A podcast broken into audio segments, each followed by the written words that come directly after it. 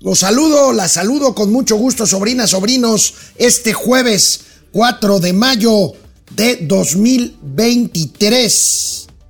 Sucedió lo que esperábamos. Ayer la tasa de Estados Unidos, la tasa de interés referencial en nuestro vecino del norte subió por una decisión de la Fed. Un cuarto de punto porcentual. Analizaremos en qué nivel se encuentra y los efectos de esta decisión y del mensaje de la Fed, de Jerome Powell, el presidente de la Fed. Hay, por supuesto, comentarios que hacer sobre el tipo de cambio que está en niveles no vistos desde 2017, en cuanto a un nivel muy bajo con respecto al dólar. Caro el peso, este, eh, el tipo de cambio en niveles no vistos, insisto, desde hace mucho tiempo. Resultados de Pemex, disminuye ventas Pemex y le ayuda el tipo de cambio para tener algo de utilidad, pero las utilidades de, de ingresos, pero los ingresos se caen, se caen severamente. Vamos a revisar las cifras de Pemex, carretadas de dinero a los militares. Compararemos con lo que se destina a algunos productos, algunos servicios más bien del sector salud. Crecen ingresos por su lado de la banca mexicana. A un año del PASIC analizaremos algunos de los productos incluidos en esta canasta que se supone debía de, bajar la inflación. Tendremos gatelazos. Empezamos. Esto es Momento Financiero. El espacio en el que todos podemos hablar. Balanza comercial. Inflación. Evaluación. Tasas de interés. Momento Financiero. El análisis económico más claro. Objetivo y divertido de Internet. Sin tanto choro. Sí. Y como les gusta. Peladito y a la boca. Órale. Vamos, réjete bien. Momento Financiero. Bueno, pues se cumplieron los pronósticos y ayer, y ayer a mediodía más o menos, eh, la Reserva Federal de Estados Unidos comunicó que tomó la decisión de subir un cuarto de punto porcentual las tasas allá en Estados Unidos, como lo informamos de inmediato en nuestra cuenta de Twitter. Eh, ayer aquí tenemos 12.05 pm al mediodía justamente se cumplen pronósticos y la Fed sube 25 puntos base la tasa referencial de Estados Unidos que queda entre 5 y 5.25%. Ese nivel más alto de la tasa referencial en Estados Unidos desde septiembre de 2007. Vaya, vaya dato este. Esto, por supuesto, es destacado hoy por la prensa especializada, porque es el mayor nivel en casi 17 años. Aquí tenemos la eh, nota principal del economista, el encabezado de la edición de hoy del economista, el periódico eh, de Luis Miguel González. Bueno, Fed eleva tasa a rango de 5 a 5.25, su nivel más alto en 17 años. Este ciclo de alzas inició hace 14 meses. Se ha elevado 500 puntos base y con este aumento, según los especialistas y según pues lo perfilado, porque ya ven que usan un lenguaje muy críptico los banqueros centrales, con excepciones algunas aquí en México, bueno, habría llegado al tope y harán una pausa. Esto no significa que vayan a bajar las tasas, simplemente que dejarán de subir y con este diferencial, pues México mantiene su atractivo, el diferencial de tasas entre Estados Unidos, porque esta subida no afecta todavía el diferencial, que anda en seis puntos con respecto a México, y bueno, pues esto hace atractivo nuestro país y por eso el tipo de cambio se aprecia. Veremos, veamos el financiero, veamos el financiero. Fed eleva su tasa en 25 puntos base y sugiere lo que les decía, fin del ciclo alcista. Señala Jerome Powell, el presidente de la Fed, que queda un largo camino para llegar a la meta de 2% de inflación. Tiene toda la razón, por lo que aún no se prevén recortes. Es lo que les decía. Powell manda el mensaje de que llegamos al techo, pero no empezarán los recortes en un buen rato mientras la inflación, sobre todo la subyacente, siga lejos de la meta de 2% fijada por el propio Banco Central Americano. Bueno, pues el presidente de la Fed, Jerome Powell, recuerda, recuerda que llevan 500 puntos base, como lo leíamos ahorita en la nota o en la cabeza de la nota del financiero, 500 puntos base de incremento, o sea, esto es una barbaridad Y el desempeño, bueno, 500 puntos base son 5 puntos porcentuales, 5%, y el desempleo en Estados Unidos está en 3,5%. Y por esta razón el presidente de la Fed piensa que es posible bajar la inflación sin tener recesión. Ojo, no todos los analistas coinciden con esto porque están previendo una eh, recesión, aunque sea leve en Estados Unidos, y ahí está otra de las razones por las cuales este, pues habría incertidumbre y podrían moverse sobre todo la fortaleza del dólar en los próximos meses, aunque por el momento permanece un dólar débil. Dicen algunos, más que un dólar de, más que un peso fortachón es un dólar débil. Pero bueno, veamos la y escuchemos la explicación que dio, entre otras eh, líneas, el presidente de la Fed, Jerome Powell. in the labor market. It's it's interesting as you know we've raised rates by five percentage points in 14 months, and the unemployment rate is three and a half percent, pretty much where it was, even lower than it where it was when we started. So job openings are still very very high. We see by surveys and much much evidence that that th- conditions are are cooling gradually, but it's it really is different. You know, it wasn't supposed to be possible for job openings to decline by as much of the, as they've declined without unemployment going up. Well, that's what we've seen. So we, I, there, there are no promises in this, but it, it just seems that to me that it's possible that we can continue to have a cooling in the labor market without having the big increases in unemployment that have gone with many, you know, prior episodes. Now, that would be against history. I, I fully appreciate that. That would be against. Ahí está, 5 puntos en 14 meses, desempleo 3.5%, la inflación todavía alta. Y bueno, el tema es que ahí está la palabra, la palabra crisis, la palabra recesión, que bueno, no es muy cuidadoso Jerome Powell, pero bueno, los analistas no descartan que haya un bajón importante aunque eh, lo suaviza. Jerome Powell habla de un aterrizaje un poco suave, pero sin duda el mensaje clave es que la Fed está dispuesta a sacrificar crecimiento económico con tal de enfriar la economía y por lo tanto abatir la inflación. Lo que les decía, Jerome Powell no perfila un incremento, más bien una baja en las tasas, sino que ahí se queden por un rato entre 5 y 5.25%. El dólar se debilita por lo que el peso llegó a un nivel que no se veía desde hace años. Veamos de lo que estoy hablando. Aquí tenemos esta eh, recorte de, la edición de hoy del, el financiero. El dólar se debilita. Peso se ubica en su mejor nivel desde 2017. Fíjense nada más ahí. Bueno, ayer el peso cierra en 17 dólares con 92 centavos el tipo de cambio con una ganancia de 0.26%, registrando su tercera jornada consecutiva por debajo de las 18 unidades y en su mejor nivel desde septiembre de 2017. Todos estos datos del Banco de México. ¿Cómo se ve en la gráfica el peso fortachón? Que algunos dicen que no es tal si no es un dólar débil, por lo que ya les expliqué, bueno, pues venimos de un 19.48 el 2 de enero abriendo los mercados. Bueno, el dólar cotiza a los 365 días, eh, el peso mexicano más bien, los 365 días, las 24 horas del día. Pero bueno, el 2 de enero, el primer día hábil, 19.48 hasta un 17.93 con el que cerró ayer. Ahí está. Y este tipo de cambio, adivinen a quién le ayudó. A Pemex, para que sus resultados no fueran tan escandalosos, por supuesto.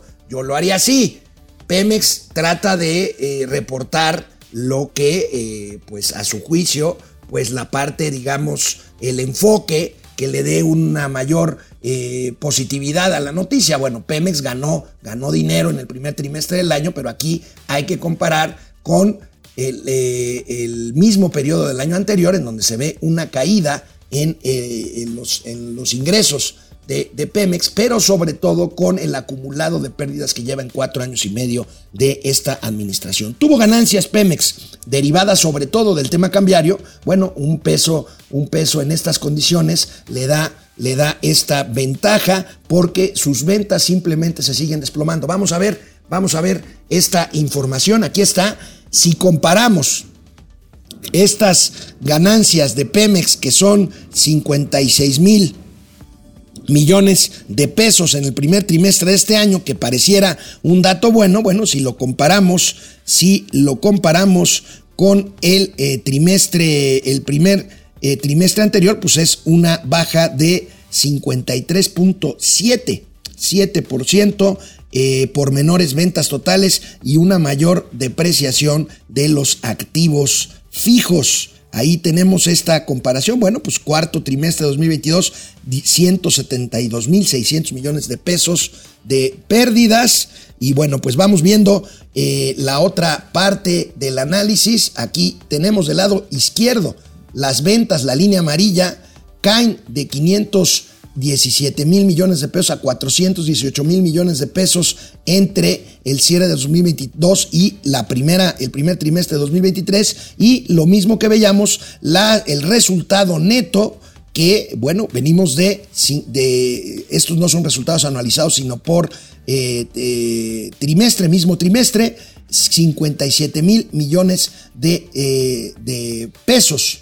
Pero, pues si vemos las ventas, ahí está, comparado 2022 con 2023 en lo que va del año, el primer trimestre del año, pues las ventas se caen y se siguen cayendo 19.1%. Ahí está lo que les decía, ayuda, ayuda el tipo de cambio y el rendimiento neto pues tiene una caída todavía de 64.3% en términos, en términos brutos y, este, y el, en términos netos una caída de 53, de 53.7%. Recordemos que Pemex pues lleva, entre Pemex y la CFE llevan un billón 200 mil millones de pesos de pérdida durante el año. Ayer la CFE presumía utilidades de 30 mil más menos millones de pesos en el primer trimestre del año, pero sin contar el enorme el enorme subsidio que hace que la tarifa eléctrica que nos llega, afortunadamente, pero bueno, esto siempre tiene un costo. Acuérdense que esto siempre lo termina pagando alguien. Y pues generalmente en el caso de estas empresas somos nosotros mismos. Entonces estamos muy contentos porque pues vemos ahí en nuestro recibo, usted debería de pagar sin subsidio de gobierno tanto, pagamos bastante menos y eso se refleja en los resultados y eventualmente pues en la participación del gobierno con dinero fiscal en estas empresas. Pero bueno, vamos comparando, vamos comparando estas utilidades porque dicen, es que todas las petroleras del mundo, como dice Carlos López Jones, sorry, los engañan. Vamos viendo aquí las otras petroleras, su cierre al primer trimestre. Valero eh, tiene una eh, utilidad neta que sube 239% en el primer trimestre, Maratón 222%, Exxon, ExxonMobil 109% de variación positiva en cuanto a su utilidad 2023 versus 2022, Chevron, Chevron sube apenas 5%, pero sube y ahí está Pemex 49-50% como lo veíamos de caída en ganancias netas. ¿En dónde está esto? En la refinación en la refinación. Ahí está, ahí están las pérdidas de Pemex. Y no sé cómo le vayan a hacer, porque ayer el subsecretario de Hacienda, el señor Gabriel Llorio, dijo que ya no le meterían dinero a Pemex para eh, atender sus compromisos financieros, sus compromisos de deuda. Lo dijo, lo dijo de esta forma. Eh, se lo dijo al, eh, a la agencia especializada Bloomberg, hoy lo retoma el financiero. Yo no sé cómo le van a hacer. Bueno, me imagino cómo le pueden hacer, ahorita se los cuento, pero vamos viendo la nota del El financiero con las declaraciones de Llorio. México descarta hacer transferencias este año como las ha hecho en años anteriores para pagar deuda, pero veamos, de acuerdo con declaraciones a Bloomberg, y vamos a ver la nota de, de Bloomberg, Llorio les dijo que no le ayudará a pagar su deuda, eh, por lo menos este año, que es de más de 100 mil millones de dólares. No veo cómo. Ahora, les decía, bueno, primero vamos viendo esto que, que, publica Bloomberg en español. El gobierno mexicano no contempla otorgar este año inyección de capital a la firma estatal Pemex, como sí lo ha hecho, les digo, para ayudar a pagar su deuda próxima a expirar. Este, bueno, aquí los analistas malosos pues ya están diciendo, bueno, pero ¿qué tal si le echamos una ayudadita con el tema fiscal, con el tema de los impuestos? Al final del día va a ser una ayuda, no en forma de una transferencia directa, como sí lo han hecho y lo hemos informado aquí en Momento Financiero en años anteriores, pero sí finalmente una ayuda del gobierno con recursos fiscales que dejará de captar. Por otro lado, por otro lado, las reservas, las reservas internacionales, estas reservas internacionales que son una tentación luego para que se usen en gasto corriente. Bueno, el Banco de México reporta lo que ya les adelantaba, yo les hablaba de 200 mil millones de dólares, 203 mil millones de dólares y se confirma lo que también ya les habíamos adelantado aquí en el programa, no habrá remanentes cambiarios para la tesorería de la federación. Recuerden ustedes, cuando el dólar está muy fuerte y el peso débil, en las operaciones cambiarias que hace el Banco de México puede tener remanentes que tienen que ser reportados a la tesorería de la federación, o sea, regresar ese dinero a eh, las arcas del gobierno federal por ahí del mes de marzo, abril. Ya van varios años que esto no sucede. Eh, hace un par de años el presidente se enojó por eso. Luego ya lo entendió, o bueno, por lo menos ya no dijo nada. Y este año será exactamente lo mismo. Vamos viendo, pues aquí siguiendo los indicadores eh, macro, los indicadores financieros macro. Y bueno, esta mañana, esta mañana el INEGI, el Instituto Nacional de Estadística y Geografía, reporta cifras de empleo. El empleo estable no se reporta mayor variación, una tasa de desocupación de más o menos 2.8% y vamos viendo si quieren desmenuzando la tabla, la tabla del, INEGI, ahí la tenemos.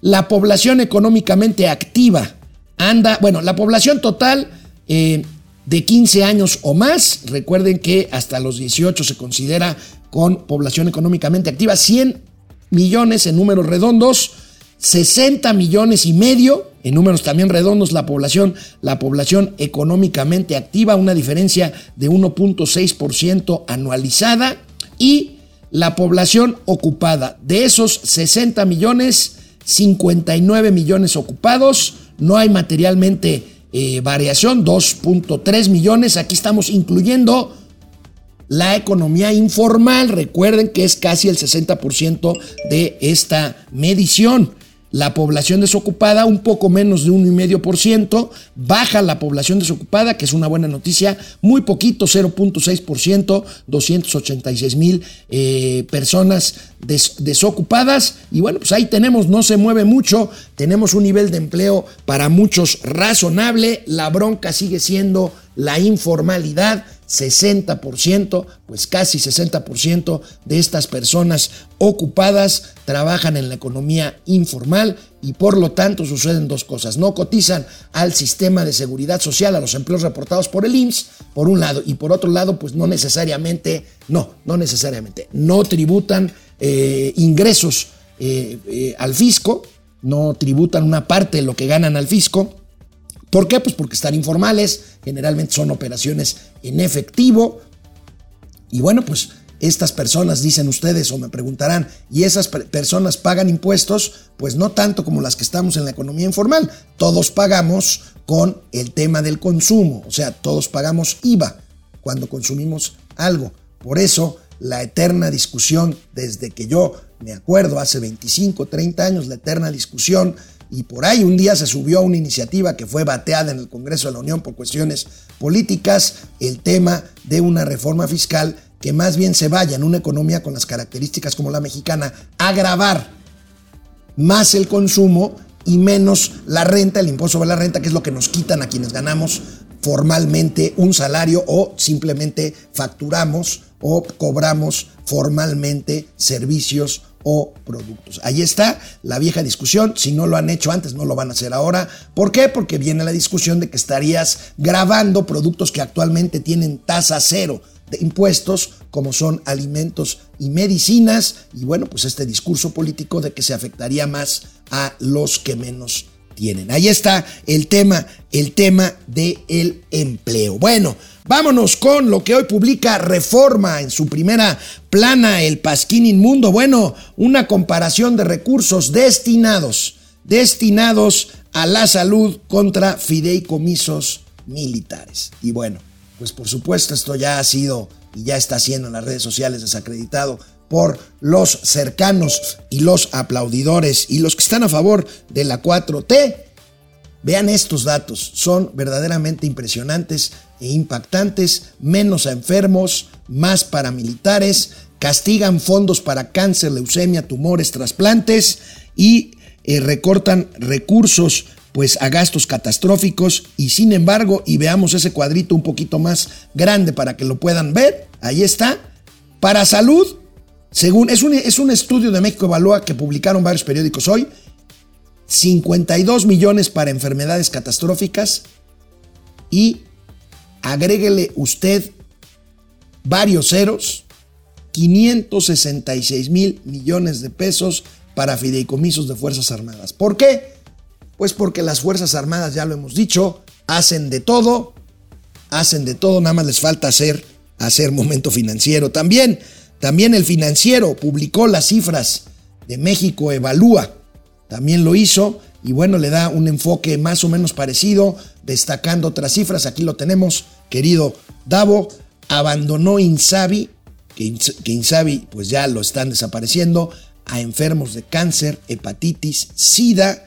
México Evalúa reporta que este organismo destinó 95% de recursos del Fondo eh, de Salud a gasto corriente o a la tesorería federal. Este es otro enfoque, no hablan de los militares, pero sí hablan de que se les quitó estos fondos catastróficos para atender cuestiones de salud, que era la base presupuestal del Seguro Popular, a pues Tren Maya, ¿qué otra cosa? Ya se me olvida de tanto repetirlo, de Tren Maya, eh, refinería, dos bocas, el subsidio al Chaifa, que son 1.600 millones de pesos al año, en fin, ahí podemos volver a la notita ahí porque me quedó un parrafito que quería comentarlo. Fíjense, en 2021 se destinaron 2.800 millones de pesos para este tipo de pacientes, cáncer, hepatitis, SIDA, 71% menos que lo que promedió el sexenio pasado por años. Ahí tienen, ahí tienen ustedes la, pues la estulticia de estas decisiones de cómo ejercer el gasto público. Privilegiar lo electoral, o sea, votos a cambio de becas, votos a cambio de transferencias directas en efectivo, votos a cambio de obras de relumbrón para dar empleo temporal y para presumir que el gobierno está haciendo algo y no, no para atender esto que ya no se notaba y que ya no se podía presumir. ¿Por qué? Porque ya era un hecho. Y no estoy diciendo que el sistema de salud fuera perfecto, pero ya se daba por descontado que los niños con cáncer tuvieran medicinas, insisto, no en una forma así exhaustiva y perfecta, pero no tuviéramos los problemas de desabasto que tenemos hoy, y que los enfermos de hepatitis, sida o diabetes tuvieran pues sus tratamientos, su insulina, sus quimioterapias, pues más o menos en forma regular. Esto, esto ya no se podía presumir como un logro de gobierno y lo de este gobierno, lo de la 4T, pues es decir, miren lo que estoy haciendo por ustedes porque yo soy diferente. Perdón que se los plantee así, pero bueno, pues así, así de clarito parece ser el, el caso que nos ocupa de este gobierno que privilegia, insisto, insisto, su popularidad y su política electoral que realmente hacer políticas públicas que incidan en seguridad, 150 mil muertos violentos, en salud, 700 mil muertos por la pandemia, una de las peores gestiones pandémicas del mundo. Y esto que acabamos de ver de los gastos catastróficos para atender seguridad. Ya no digamos de la educación que está destruida, ya no digamos de otros apoyos a la ciencia, por ejemplo, que ya ayer lo comentábamos ampliamente, que está también pues completamente desvalijado. Por no hablar de pues la destrucción en el entramado institucional, en los cuadros, en los cuadros de servidores públicos de muchas dependencias de sectores financiero, ambiental, médico, educativo, desarrollo urbano, medio ambiente, en fin. Vamos, vamos a un corte, el primero, a la mitad de momento financiero. Vamos a ver quién nos escribe, cosa que les agradecemos mucho. Lo comentamos y regreso con más información. Bueno, pues no me dice, no me dice aquí quién, pero qué friega nos ponen. Dicen que Mauricio y yo somos el Andy y el José Ramón de las finanzas. Bueno, yo también te quiero, sea quien seas. Fernando González, feliz jueves a todos, a dar, todos a darle like, por favor. Denle like y muéstrenme su respaldo. Luis Alberto Castro, buenos días, buenos y bendecidos días a Váyanse y llamo a la policía del mejor programa de finanzas. Luis Alberto Castro, se me hace que alguien te filtró el guion del programa de hoy y me acabas de, spoilear un gatelazo. De cualquier forma, se los voy a pasar. María Ruth Hernández, hola, muy buenos días, tíos financieros. Me gusta mucho su programa, aprendo y me divierto. Gracias, María Ruth. Pupi Noriega, que la fuerza está con ustedes, amados tíos guapetones. Igualmente, Pupi. Hoy es 4 de mayo. Ah, es, es que, bueno, es que yo soy de una generación. Bueno, debería de estar.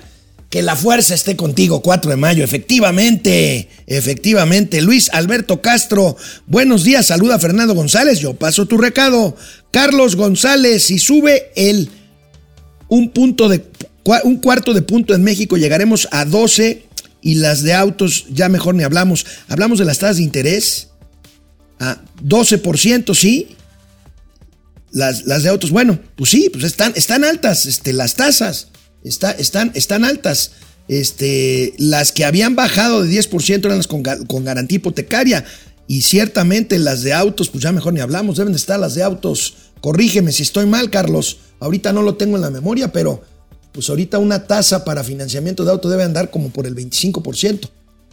Este, ya no digamos las tarjetas de crédito, que bueno, arriba del 40%. Luis Alberto Castro, May, de, Fort, así es, be with you. Gracias. Ya aquí el, el, el Davo, el Sub el tremendo ex becario me lo había recordado. Juan Román, saludos a los tíos financieros, Tuco y Tico desde CDMX, gracias. Carlos Santoyo, buenos días desde Jerez, no fallamos, gracias, gracias hasta Jerez. Genaro Eric, no lo dijo López Chabelo, le catafixio mis propiedades, por la de Loret de Mola me voy a rayar. Azucena Carballo, muy buenos días, saludos a todos en el estudio y a los que no están también. Juan Manzanero, gracias. Pepe Almazán, le encontraron otra casita a José Ratón, digo, a José Ramón. Bueno, esa casa ya la tenían, ya la habían habitado incluso otros hermanos, ¿eh? Pero vamos a platicar, vamos a platicar de eso. Es un claro conflicto de interés, tienes razón, Pepe. Este, José Almazán. León Cabrera, buen día a todos desde CDMX. Si AMLO creyera en la democracia, no debilitaría al INE, la fortalecería. Si creyera en la honestidad, no acabaría con el INAI, lo fortalecería. Si creyera en la legalidad, no atacaría a la Suprema Corte de Justicia y la respetaría amigos, dense cuenta, AMLO no es demócrata. Yo coincido con Pepe Almazán Mendiola. Por cierto, les recomiendo, busquen en Letras Libres una entrevista que le hace mi amigo Fernando García Ramírez a Lorenzo Córdoba. Está bien interesante. ¿Saben qué le dijo el presidente López Obrador a Lorenzo Córdoba el día que ganó la elección de 2018 López Obrador? Córdoba le habló para comunicarle que el INE eh, daba por bueno su triunfo y el presidente, el hoy presidente le dijo, Lorenzo, vas a pasar a la historia. Y vean nada más, pues pasó a la historia, pero porque se lo trajo el presidente de la cola y se lo sigue trayendo. Minerva Barrón, buenos días, gracias. Orates quiso en junio volverá a subir, entonces la moneda se va a devaluar, los portafolios se irán a Estados Unidos, apunten la fecha. Pues mira, tienes toda la, no sé si en junio o julio o en septiembre, pero es muy probable que suceda lo que digas, porque los capitales, los dineros se van a guardar en el dólar en cuanto pasen dos cosas. Empiece a bajar la actividad económica de Estados Unidos y se crea incertidumbre, sobre todo, y lo dice hoy Enrique Quintana en su columna en el financiero, por aumentar el techo de la deuda, de la deuda americana. Recesión en Estados Unidos leve pero larga. Bueno, vamos a ver. Eh, Lidia Castañeda, gracias. Tavo Rivera, saludos desde Mexicali. Y bueno, déjenme hacer, déjenme hacer un comercial. Hay una herramienta internacional que se llama RepHonic. RepHonic con P y H. Bueno, esta mide los podcasts de todo el mundo con diferentes temáticas, deportes, noticias, política, estilo de vida, moda, música, en fin.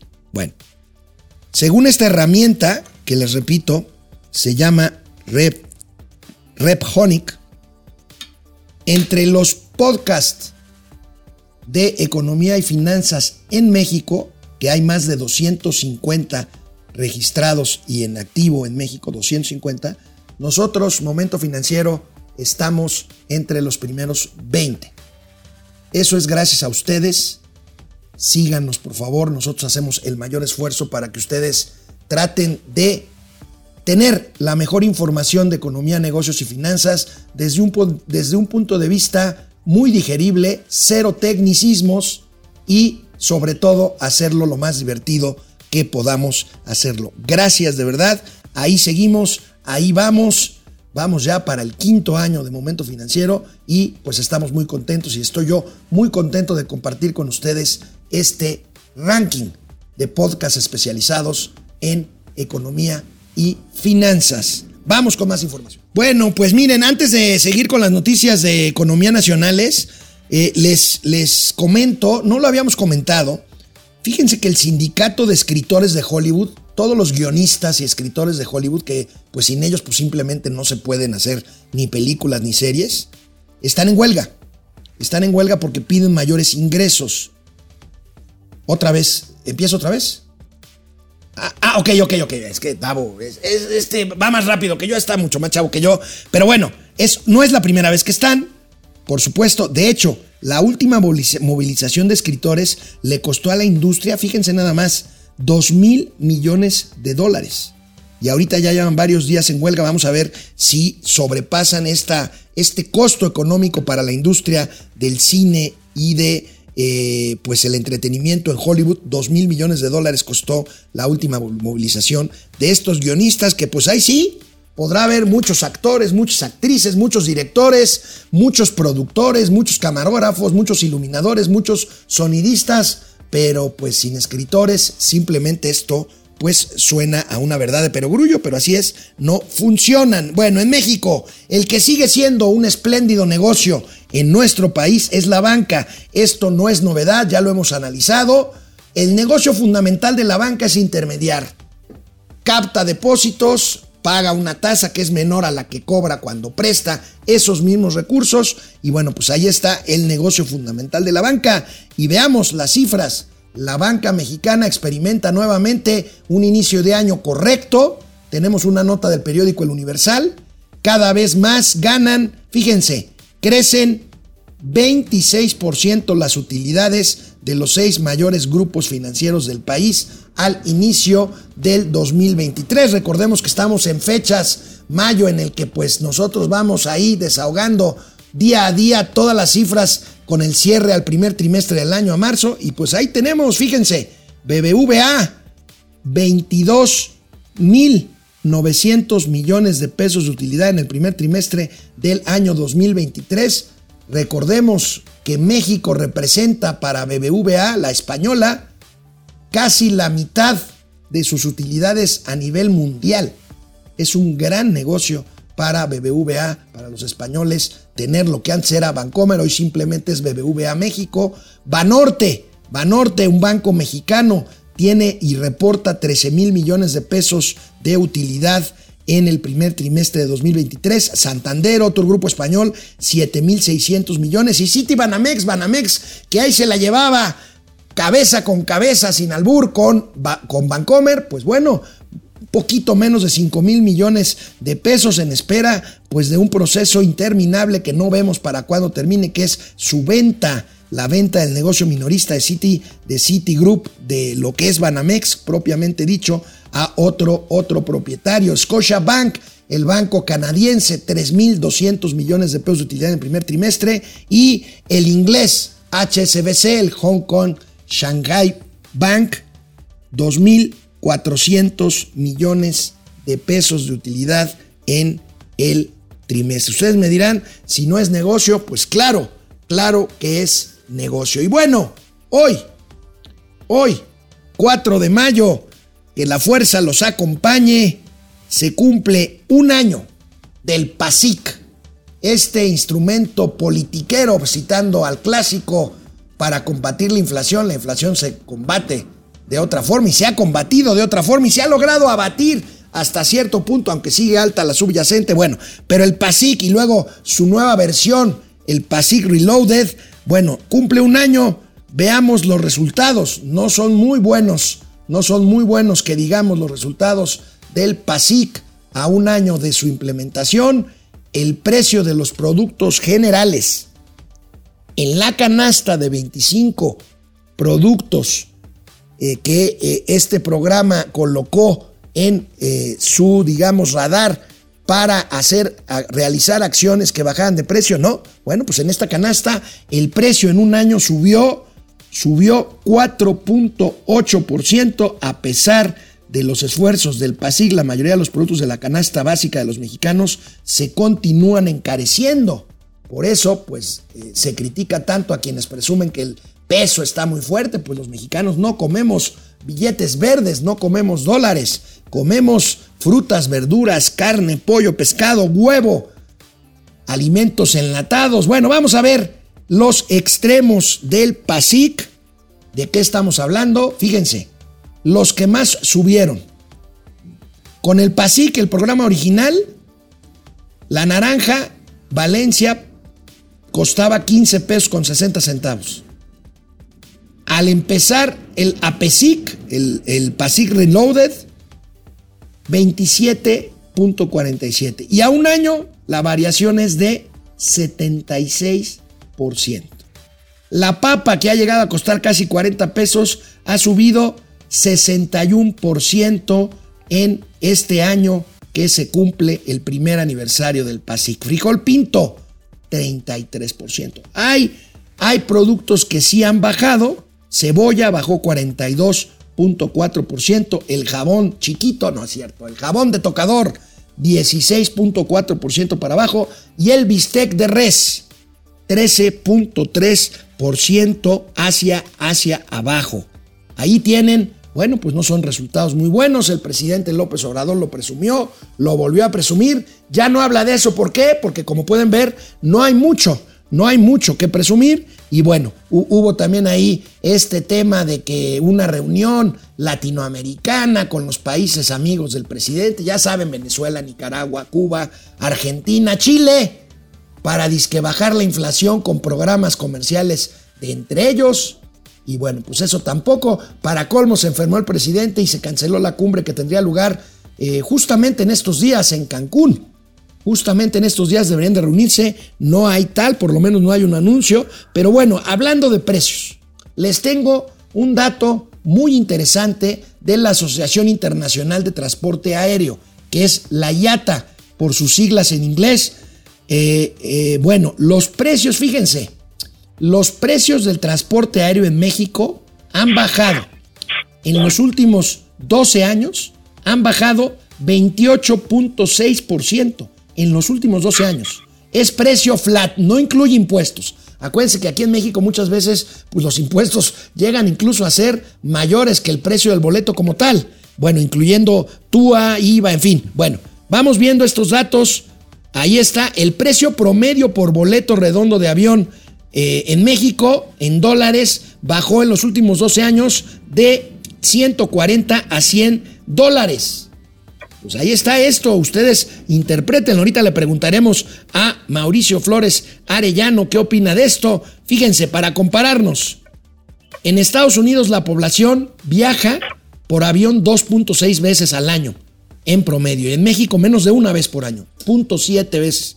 Y bueno, en México la oferta ha crecido, por eso también han bajado los precios para llegar a seis y medio millones de asientos a marzo de 2023. Mauricio Flores Arellano, muy buenos días, ¿cómo estás? Muy, muy buenos días, amigo. Me da mucho gusto que hables con tanto entusiasmo con los datos de la Riata, porque este, sí, este, efectivamente, el costo, el precio flat, así el precio sin impuestos del pasaje aéreo en nuestro país, se ha venido popularizando. Hay que hablar que Viva Aerobús ha hecho un gran papel, que Volaris con todo y que de repente se ha manchado con itinerarios ficticios también, que Aeroméxico aprendió la lección de que tiene que meterse a pelear contra estos segmentos y la aparición, aunque también desaparición de algunas aerolíneas regionales, también nos hablan, amigos, de que estamos ante una circunstancia en la que lo que el llamado cabotaje aéreo pretendía era un despropósito.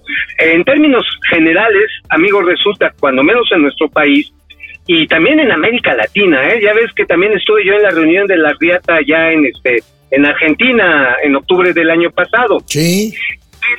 Es, es el mismo el mismo canijo debate. No iba a decir el mismo chingado, que se oye muy feo, es el mismo debate allá en los en, en Argentina, en Chile, Este, te voy a dar otros ejemplos, Colombia, eh, también eh, incluso las aerolíneas de bajo costo en Estados Unidos que llegan a los principales aeropuertos también traen ese problemita.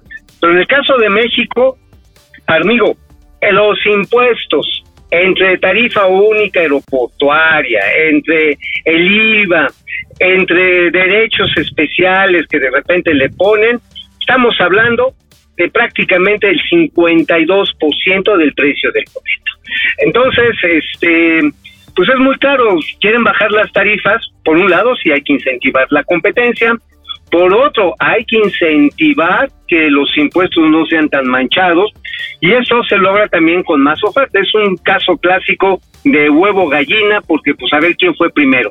O ah, tú qué le soplas, compadre. Oye, amigo, te quiero hacer una pregunta hablando de aviación. ¿Es cierto, es cierto lo que trascendió ayer de que el gobierno mexicano esté en pláticas con Boeing, la fabricante estadounidense de aeronaves, para comprar, se me hace un despropósito completamente, para comprar 10 aeronaves para echar a volar la línea aérea del bienestar operada por militares? ¿Qué sabes de esto? Oye, oye carnal, pues no lees mis calumnias. Hace 15 días estamos diciendo que se van a obtener 737. Los formatos, hay algunos de los chismes que anduvo por ahí circulando son inexactos, porque hablaban de una eh, de un formato de 90 94 pasajeros. Este, siento decirles que los 737 no son para ese formato. Esos son los este pues son aviones más pequeños, básicamente eso los hace Embraer. Tiene Boeing algunos de esos aviones, pero no son de su gama comercial más importante. El 737-400 o incluso el 300, su formato más amplio, es decir, que tiene que tiene más espacio entre asientos, este es de 125 pasajeros, incluyendo los sobrecargos. Pero bueno, dejando a un lado estas minucias, no va a ser compra, efectivamente, amigo, no es compra, o sea, los soldados sería sería una burrada, este, que no sería extraño porque sería otra burrada, pero pues es No, pero mira, pero mira al, al, al director de la corporación Olmeca, Maya, Mexica, Totonaco, este, salto para atrás, eh, el general Trujillo, este, no es tonto, y van a ir por arrendamiento. Bueno. O sea, algunos chairos, algunos chairos se fueron y dijeron, no, qué bueno, los vamos a comprar. Pues no mames, güey.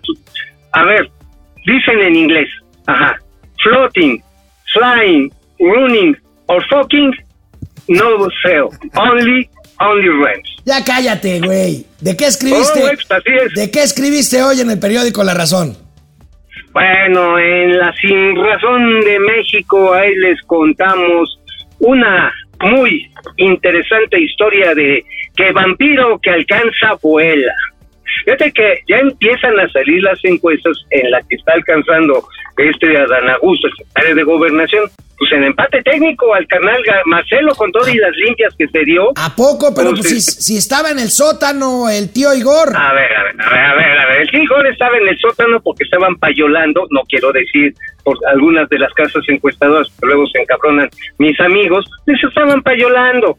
Esto a finales de febrero.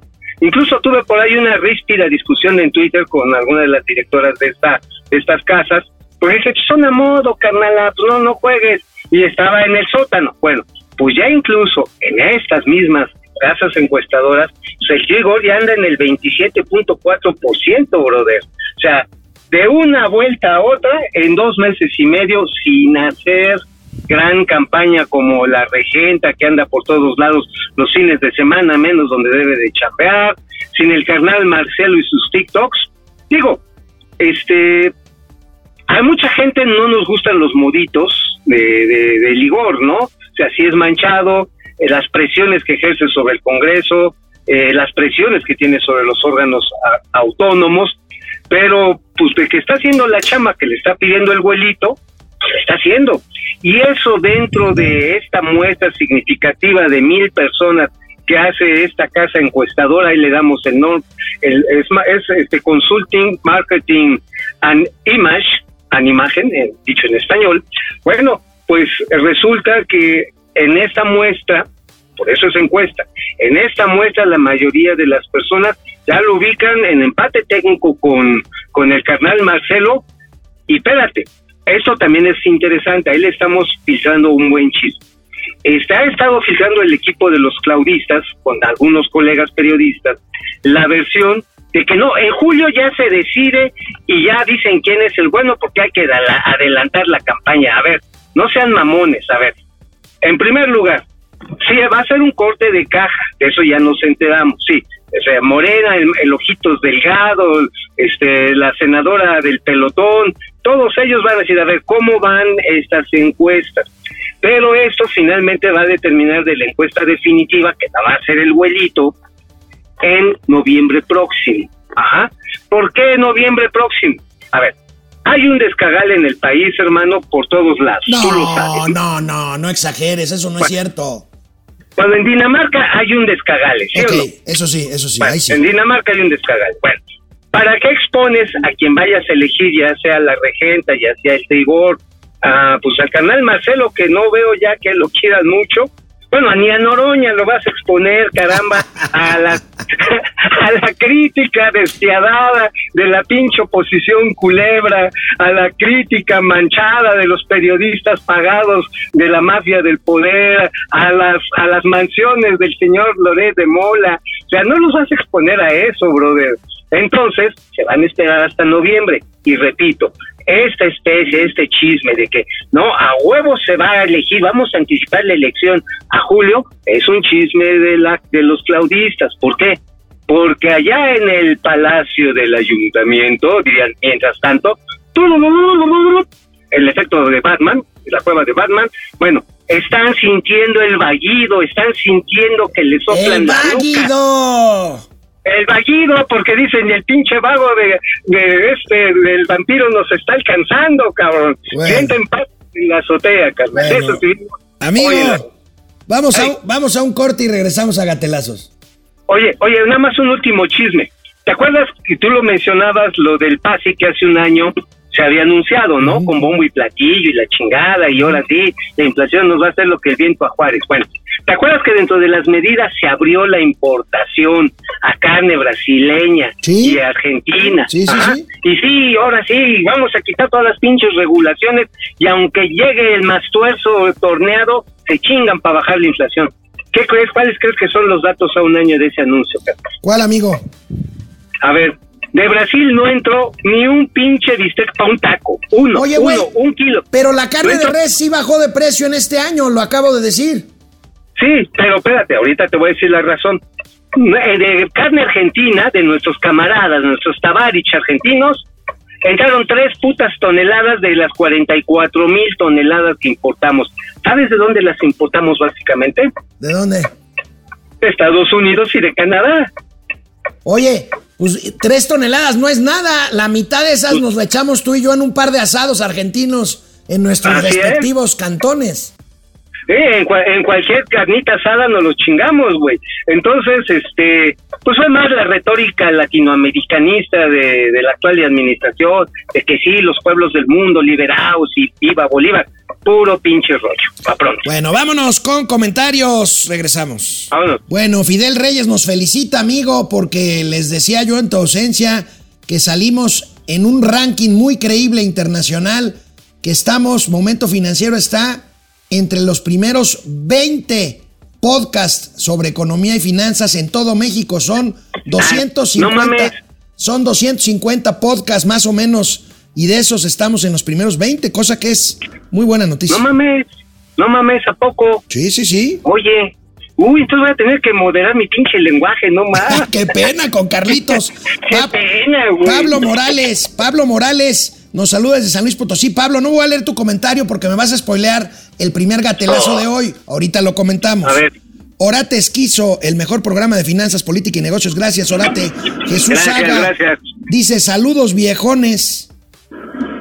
Viejones, pues sí, y bien sabrosones. Uriel, eh, no, Pepe Almazán nos escribe otra vez. Al final sí tuvo razón el presidente en eso de que había mucha corrupción alrededor de Naim. Sí, pues nada más que con sus hijos se acostumbran. Uriel, sí, a huevo. Uriel Rojo, le debo una disculpa a AMLO, no mintió si hay corrupción. pero de su hijo. Juan José Delgado, Monterrey, gracias. Lili Pop, Villalobos, tío, tíos Mau y Alex, investiguen por favor cómo está la inversión de 600 millones que hizo Barbosa a un banco y que se quedó el banco. ¿Te refieres a- al exgobernador de Puebla, que en paz descanse? Ajá. eh, Fíjate Sí, que sí, eso sí, ya lo había escuchado, ya había escuchado que igualito que el Duarte allá de Chihuahua. Sí, vamos a averiguar, Mauricio, de eso. Vamos a averiguar. Y que le había metido lana y toma la barbón. Enrique, Vamos a buscarle. Vamos a buscarle. Enrique González Videgaray, gracias. Genaro, Eric, los bancos no prestan lo depositado, ¿sí? Sí, Genaro. Sí, perdón. claro. Eh, sí. Perdón, ese es un negocio. Pues sí. Este, Ujú, pues prestas la lana ajena, no la tuya. Sí, claro. pendejo. Carlos González, que nadie pregunte la ganancia de Banco Azteca porque tío Alex se enoja. No, yo no, Mauricio es el que se enoja. A huevo, a huevo, yo, Yo sí no. me enojo. Échenle a Banco Yo sí. Azteca lo que quieran, yo no. Es más, vayan, yo les facilito unos créditos, ¿eh? Atis Pero Calleja. Mientras a los, pagar ba- puntualmente les aviento a los de Electra, cabrones, ¿eh? Mientras los bancos tienen grandes ganancias, a los usuarios nos roban y nos dan pésimos servicios. Genaro, Eric, que manden al presidente, es el mejor guionista del mundo. ¡Buena idea! Oye, ahorita que hay huelga de guionistas en Hollywood, que manden a Chucho Ramírez, a Chuy. No, pues no, a Chucho y al presidente. Oye, y porque a la- Chuy y a la Vilchis. No funciona. La Vilchis sí quedaría bien, pero ¿sabes qué? Como para efectos especiales. Ándale, ándale. Jacob Frías, gracias. Andan con Tocho los becarios, no sabes, andan inaguantables, cabrón. El Inge Sí, y no, Davo pues. están, no mames. Marco Antonio. Inflamados de orgullo. Marco Antonio Medina, 49 pesos, gracias. Chingón. El pueblo está feliz, Eso. feliz, feliz. No, pues ya 49 varos, ya cualquiera le hace el día. Pues 49 varos, pero Sí, te chingaron, güey. Dicen, saludos al que no, no- al que no, al que no da números y no aburre. para que vean, cabrones, para que vean lo que se gana uno con la pura labia y la percha. Marco Antonio Medina, Aurora Ortiz, Martínez, Roberto Ramírez, colega querido, qué gusto, Fifi Neoliberal, José Luis Flores, Orate Esquizo, Hank Loera, Fidel Reyes, Connie Ortiz, desde Monterrey, Roberto Rodríguez Gómez, Gómez, saluden a mi hija, hoy cumpleaños, Lisette Concepción, Lisette Concepción Rodríguez, feliz cumpleaños.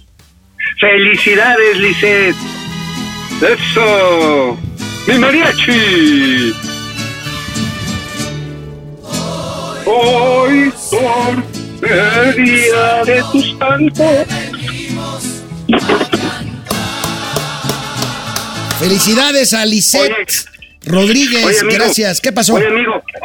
Además, qué bonito día eligió Lisette para nacer. Porque hoy es el día de Star Wars, Sí, cabrón. ¿Sí ya sé, güey, llegaste tarde. No, ¿Lo dijiste o no lo dijiste? No, claro. Bueno, ¿qué Ah, pues más te vale. encuesta? ¿Qué cártel te molesta más? ¿El cártel inmobiliario 2%? ¿El cártel de Andy 59%? Los dos son la misma cochinada 39%. Vamos a gatelazos. Bueno, saludo nuevamente a Pablo Morales y ahí está. Vamos a comentar lo que nos pedías que comentáramos. Pero primero, vemos este gatelazo. Mauricio, ¿tú creías que podía haber alguien más lambiscón que Lord Molécula? ¿A poco sí hay, cabrón? Bueno, ayer le dieron la palabra, le dieron la palabra a un peruano que resultó ser un político de allá, que mira nada más la A ver. cromada que dio. A ver, a ver. Vienes. Usted nos ha demostrado que tiene una capacidad de lucha que incluso ayer me sorprendí, que pareciera que el COVID a usted lo refuerza. A otros los daña, a usted lo fortalece. Y le pidió que se quedara de presidente. No mames, oye, ¿cómo se llama este señor de Sudamérica? No vale la pena ni decir su nombre. Lo que te digo fue presidente municipal de alguna comarca allá en Pero- Perú. Y bueno, seguramente, pues es. Oye, oye, pero ¿sabes que Ese cabrón sí podría tener un gran futuro en los rápidos de Tlalpan, ¿eh? A huevo. Bueno, No oye, amigo. Es- es- es- esas cromadas, puta, sí se pagan a 200 varos. Oye, neta. amigo, y ayer comentaba en el programa, comentábamos pues el escándalo del presunto tráfico de influencias del hijo, del hijo de López Obrador, de Andy López Beltrán. Sí. ¿Te acuerdas sí, sí, de sí. Toy Story? Bueno, es que claro, el personaje. El personaje, pues es Andy y sus amigos. En este caso, los amigos de Andy que tienen contratos con el gobierno federal. Y mira lo que hace el tremendo Vampipe. A ver, Pampipe, lánzate.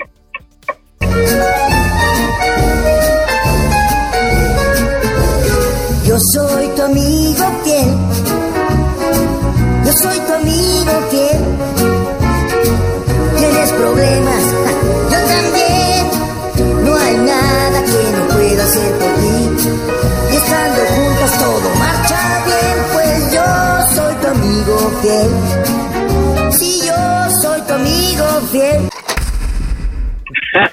¡Ay!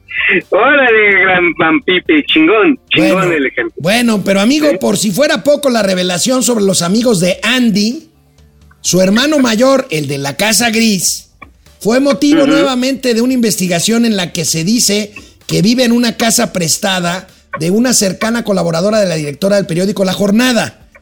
Aquí, aquí José Pero no, es, Ramón. pero no es de cuates, no es de cuates, este... Pues mira, hay digo un, yo, hay un conflicto de interés porque el gobierno le da publicidad y le da buena lana de publicidad a la jornada. Ah, Es cierto. Oye, pero en la jornada también están los moneros del bienestar, ¿verdad? Ahí están todos. Ah, oye, ¿y el Fisgón Monero no es el jefe del Centro de Capacitación y Adoctrinamiento Morenista? De hecho, fue esposo de la dueña de la casa donde vive José Ramón. Ah, ¿qué? Bueno. Ah, pues sí, sí hay conflicto de interés. Bueno, pero pues mira, gatelazo de José Ramón López Beltrán, el de la Casa Gris, porque pues obviamente los reporteros fueron a buscarlo a la casa de Coyoacán y mira nada más lo que pasó. A ver, a ver. Buen día. Hola, un placer. ¿De dónde vienen? De Mexicanos contra la Corrupción, somos prensa. ¿Se pueden ir, por favor? Sí, mira, Nada más una queremos preguntita. hacer una ¿Se pueden ir? Rápida. Están en mi casa, ¿se pueden ir, por favor? Claro. Justo- eh, justo por no, eso váyanse ya. Váyanse, Esta- llamo, esta casa- váyanse o llamo a la policía. Esta casa está en nombre de Guillermina Álvarez Cadena. ¿la Váyanse o, o llamo a la policía. Váyanse. ¿Somos prensa, Váyanse. más? Solo queremos no son prensa, váyanse. Sí, somos prensa, somos está mi, mi tarjeta. Váyanse. ¿Nos puedes googlear? Ok. ¿Eh? Digo, te estamos viniendo a preguntar tu opinión. No, váyanse. Y tu postura. Sí, solo No, queremos vay- saber váyanse, desde cuándo viven dejen de en esta provocar, casa. váyanse. No es provocación, No es estamos provocación, hablando con somos todo prensa. respeto. Solo queremos saber desde cuándo rentan en la casa. Váyanse. Bueno, entonces, Guillermina Álvarez Cadena. Váyanse. No hubo postura, ¿no? Váyanse. Tú dices que Váyanse. Esta, tú dices que esta es tu casa. Váyanse. Tranquilo. Váyanse. Este Esta Ya váyanse. Vaya, váyanse. Váyanse. Váyanse. A la buena, a la buena. A la buena. ¿Ok? Yo lo voy siguiendo, saliendo. Sí, sí. Nuestra esquina. Nos identificamos perfectamente. Sí, no, no es. Identificaron como prensa. Claro Sí, que sí. tenemos la Aquí está, identificación. aquí está. Váyanse de aquí, está mi ¿Puedes- familia, váyanse ya. Váyanse ya. Puedes googlear. Váyanse ya. Váyanse de aquí. prensa. Ay, amigo. Sí. Oye, se, se le oía temblar la voz de encabronado, ¿eh? Sí, amigo, No y ya sabes, Le temblaba la buchaca. ¿tú crees que esto sea acoso? Estaban en la vía pública. Pues no, no, no es acoso. Finalmente fueron y le tocaron la ventana, ¿no? No, de hecho lo esperaron la- a que saliera. Ah, ni siquiera le tocaron la puerta. No, Mira, oye, ¿y te acuerdas que luego estos mismos de mexicanos con la corrupción, sí, este, iban y chingoteaban, por ejemplo, en los departamentos de Miami de del papá Murat, de Alejandro Murat, iban y tocaban en algunos otros departamentos de los de algunos funcionarios eh, eh, del gobierno de Enrique Peña Bebé. Sí, no hubo sí, pedo, sí. ¿no? Le- no les echaron la bronca de que ahí te voy a echar a la policía, ¿no? no, amigo, pero bueno, dicen que no son iguales y por eso, pues me di a la tarea de buscar una declaración previa. Ya ves que siempre hay videos, siempre hay tweets. Mira lo que le dijo hace tiempo el presidente López Obrador a la guapa periodista Elisa Lanís de Milenio. A ver, ¿qué le dijo? ¿Qué le dijo? ¿En qué momento te habló Andrés Manuel López Obrador para que formaras parte de Morena. Y aquí vinieron a buscarme, aquí a esta oficina. A esta oficina. Y ¿Quién yo, es? eh, primero fue su hijo y... ¿Cuál, ¿Cuál de sus hijos? Andrés Manuel. Mm. Y, y me ofreció la Fiscalía General de la República. ¿Qué? No se le da contrato a ningún recomendado. Ni un contrato, ni una recomendación. No somos iguales. Ves, amigo? Oh, bueno, pues mira, es que ese es el gobierno de la chimoltrufias, así como digo, hago una cosa, hago la otra. Así de fácil. Oye, amigo. Así de fácil. Amigo, ya nos vamos. Tú ya vas a Ya me un avión, que- ¿verdad? Sí, ya, yo ya, ya estoy en tiempo, viejo, ya me tengo que cortar. Bueno, nada más aquí. No te mueras otra vez, Internet, no te mueras. ¿Qué crees, amigo? Le hicieron, le hicieron una canción de despedida al avión presidencial, güey. No mames. Ahí para No que la cantes ahorita que te subas a tu avión. Mira. A ver, viene, viene.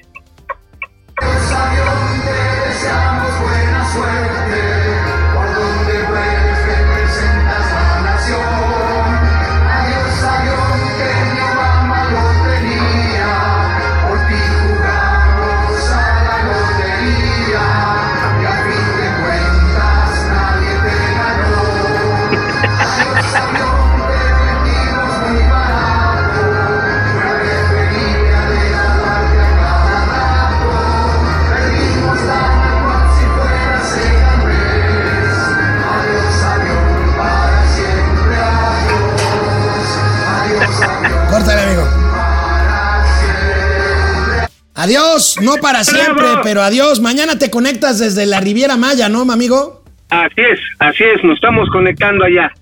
Sale. Nos mañana. Y adiós, avión.